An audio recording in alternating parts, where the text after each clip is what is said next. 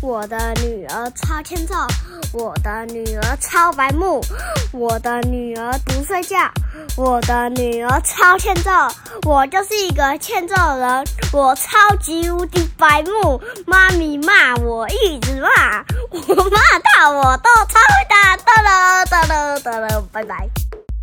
欢迎收听阿熊电台，我是阿熊，今天一个新的单元叫做。陪阿雄一起读故事，好，那我们就开始今天的故事吧。Go Go！第四回，白兔派任务，结果白兔又出现了。他喃喃自语道：“呃，我的爪子，我的皮毛和胡须，公爵夫人一定会杀了我。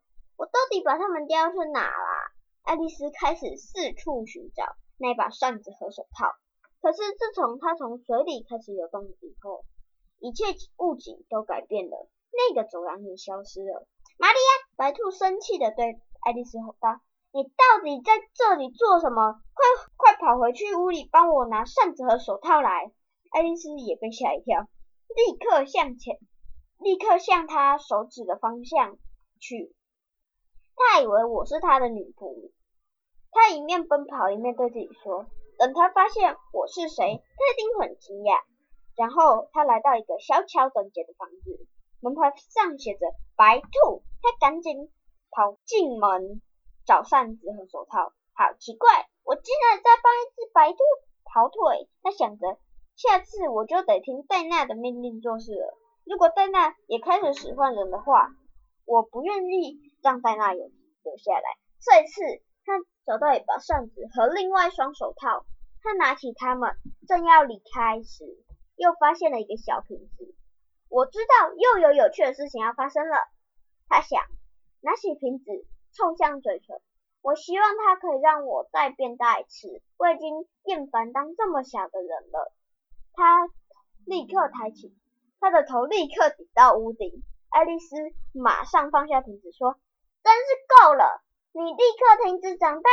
我现在没有办法从门出去了。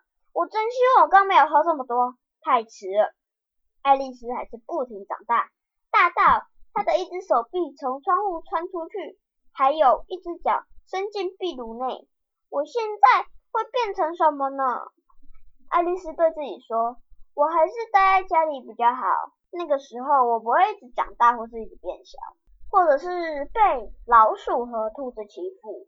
我以前都认为童话故事不会真的发生。”可是现在我却在其中一个故事里，我应该要有一本书写到我正在长大以后要写一本书。他一直想这些事情，直到他听见外面传来一个声音：“玛丽安，现在就把手套拿出来！”白兔大叫。他试着想开门，可是爱丽丝的手肘顶住了。于是他自言自语道：“我要从窗户进去，不可以！”爱丽丝心想。但是他听到白兔从窗户。下进来时，就试着用手去抓它。一阵尖叫声和玻璃碎裂的声音传来，接着他听到白兔愤怒的大叫：“派特，你给我过来，告诉我窗户里面是什么？”那是手臂，先生。可是它塞满了整个窗户，就算这样子，它也是好吧，把它移走。爱丽丝再一次用手去抓，这一次听见了两个尖叫声。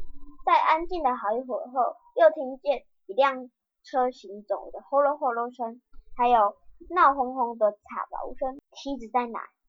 屋顶够坚固吗？谁要从烟囱爬进去？爱丽丝等着，直到听见一只小动物快速的向她头上的烟囱进去，接着她狠狠踢了一脚，然后听见接下来发生什么事。她听到一阵喧哗声，说。比尔飞出来了，然后白兔大声叫：“接住他！”接着又有很多声音大叫：“快点帮他！你还好吗，比尔？告诉我们发生什么事！”最后是一个微弱无力的声音说：“我也不知道发生了什么事，只是有个像玩具盒的弹簧人出来攻击我，然后就是我就像火箭似的喷出来了。我们必须烧掉这栋房子。”白兔说：“如果你胆敢这么做。”我就叫戴娜咬你！爱丽丝大用力一叫，外面一片静默。不知道他接下来会怎么做？爱丽丝心想。如果他们够聪明的话，应该要先拆到屋顶。她正想，下一秒来了一阵石头雨，狂烈打在屋顶上，那一些小石头变成小糕饼，让爱丽丝灵机一动。如果我吃一块糕饼，他想着，我敢打赌，我身体又会开始变大小。可是我不能再变大了，所以我一定要变小。他立刻吞下一块蛋糕，接着他身体开始缩小，很快的。他小到能通过房门了，于是爱丽丝飞快的从屋子里面跑出来。噔噔噔噔噔，爱丽丝一出现，所有动物马上向她冲过来。可是他尽快的跑，最后迅速的来到一个树林里。他躲藏在树林中时，一个尖锐的声音朝他吠叫。他立刻抬头，一只巨。大的小狗正盯着他，他捡起一根树枝，向那只小狗扑跃。爱丽丝觉得这简直像一匹运货的马在玩接飞盘游戏，她担心自己随时可能被狗踩在脚下。最后，小狗终于坐下来了，喘着气。爱丽丝决定在这个时候逃跑，她拼命的跑，直到小狗的叫声。直渐模糊。我真想教他玩一些把戏。他想，身体靠在一只金凤花上，并拿起一片叶子帮自己扇风。如果我现在是正常大小就好了。我猜我必须吃点东西或喝点什么。可是会是什么呢？